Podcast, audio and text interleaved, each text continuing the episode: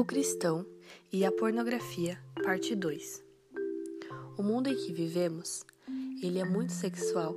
Realmente, eu tenho percebido que em todos os momentos, seja num filme, até de um, um filme um pouco mais de criança, 14, 12 anos, tem um pouco de conotação sexual ali, influenciando as crianças ao quanto mais cedo elas é, se conectarem umas com as outras, tendo relação sexual, se beijando, passando uma, uma coisa muito bonitinha, na verdade. A gente vê filmes que passam o amor de adolescente como algo muito legal, é, jovens se relacionando e se conectando como se fosse algo extremamente natural.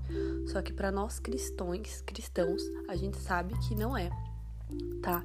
Então, é, o que que eu quero, o que que eu quero passar, na verdade, com, com esse áudio para você? Que você venha entender que nós vamos na contramão do mundo, então que você venha ter um pouco mais de sabedoria para saber o que vai entrar dentro da sua casa e o que não vai entrar dentro da sua casa. Existem muitos pais, muitas mães que influenciam os seus filhos a terem, ah, é a namoradinha, ai, é o namoradinho, ai, dá um beijinho, de uma forma negativa, porque eles pensam que aquilo é positivo, porque a gente vive num mundo onde o homem tem que ser homem, né? Então ele tem que ir atrás, ele tem que pegar, ele tem que ser o machão, o garotão. Caso contrário, ele já não é tão homem assim.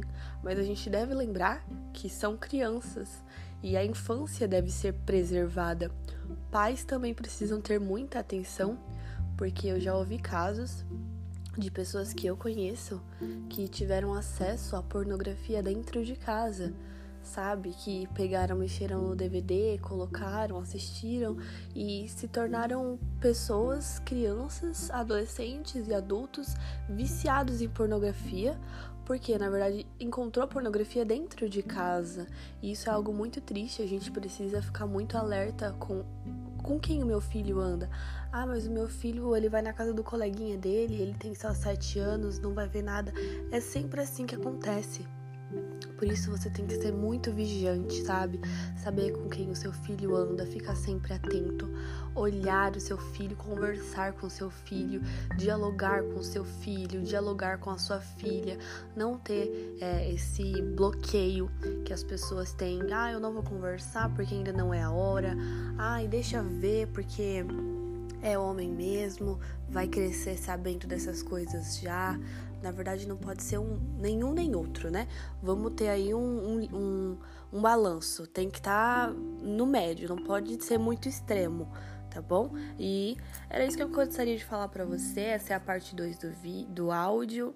Que você venha entender que você é santo, que os seus filhos, a sua família é santo. Jesus nos chamou para a pureza, para a santificação, não para que nós se enlameamos aí no lamaçal do pecado, do erro. Pelo contrário, ele quer que a gente se santifique ainda mais, que a gente mude, que a gente se transforme e que a gente venha ser uma pessoa bem melhor.